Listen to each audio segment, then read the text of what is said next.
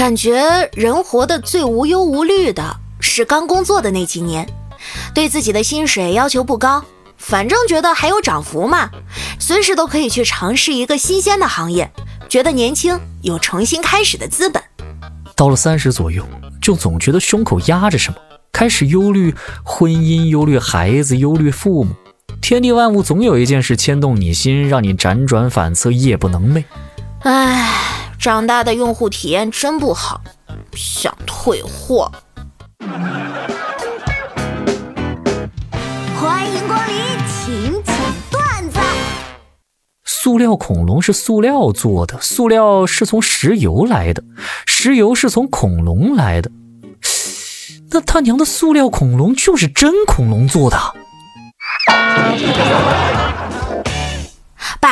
爸。今天晚上这一桌子菜可都是我做的，你快尝尝我手艺。闺女啊，我最近在看纪录片。啊？纪录片？怎么，我这厨艺还跟《舌尖上的中国》有一拼啦？真的，现在看守所都不吃这种饭了。快乐真的是守恒的，周五下午有多快乐？周日下午就有多落寞。两天前那个下午，人就像脱缰的野马，要多野有多野，在草地上蹦啊蹦啊，原地旋转啊。可一到周日下午，整个马忽然就在草地上躺下了，一动不动，望着天，啥也不想干，啥也不去想，就那样呆呆地看着天，和要死了一样。按照现在的发展趋势，我认为。这帮追星女孩等到老了的那一天啊，也不会被骗买保健品了。她们只会在六十岁的时候仍然被卖腐的人骗。以后要是有什么新型骗局啊，那肯定就是几个年过花甲的妇女，非得给陌生人转账，说什么随份子钱。到时候新闻频道去展开调查，儿女会对着记者诉苦说：“我们怎么劝都不听。”他非说这俩人是真的，也不知道这钱还要不要得回来，请记者同志一定要曝光他们。哎丈母娘家的电脑有点毛病，我去帮她重装一下。看到有个文件夹叫“天堂有路你不走，地狱无门你闯进来”，随手点开看看，啊，居然是我结婚那天冲进他家的视频。公司新来了一个小伙。斯斯文文，挺干净的感觉。于是我一个女同事啊，就对他有点意思。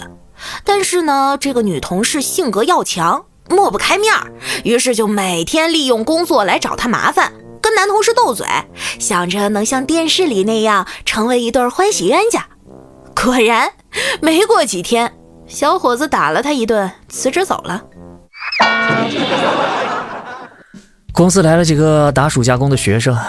想当年，我也是考完试后去打暑假工，就和邻近的一个女生说：“嗨，看到你现在啊，我仿佛看到了当年的我呀。”啊，大哥，你当年是女的？医生，您有什么办法可以治好我的梦游症吗？我这里有一个装有特殊物品的盒子，可以治好你的病。你每天上床以后呢，把盒子里的东西撒到床的周围啊，这么神奇啊！盒子里是什么东西？图钉。昨天打车碰上的司机师傅，我跟他还挺聊得来的。他不断的感叹现代科技有多么的发达，自己都快跟不上了。不瞒你说，我现在给人家看风水啊，懒得爬山，都用无人机了啊。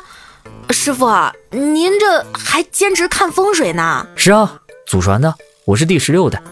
嗨，你不知道那个无人机多复杂呀！我买了之后练了一个礼拜才跑去给人家看，结果山高林密，最后掉到了一棵树上，还得劳烦人家主人家拿竹竿给我捅下来。不是，可是师傅啊，呃，这看风水不是放罗盘吗？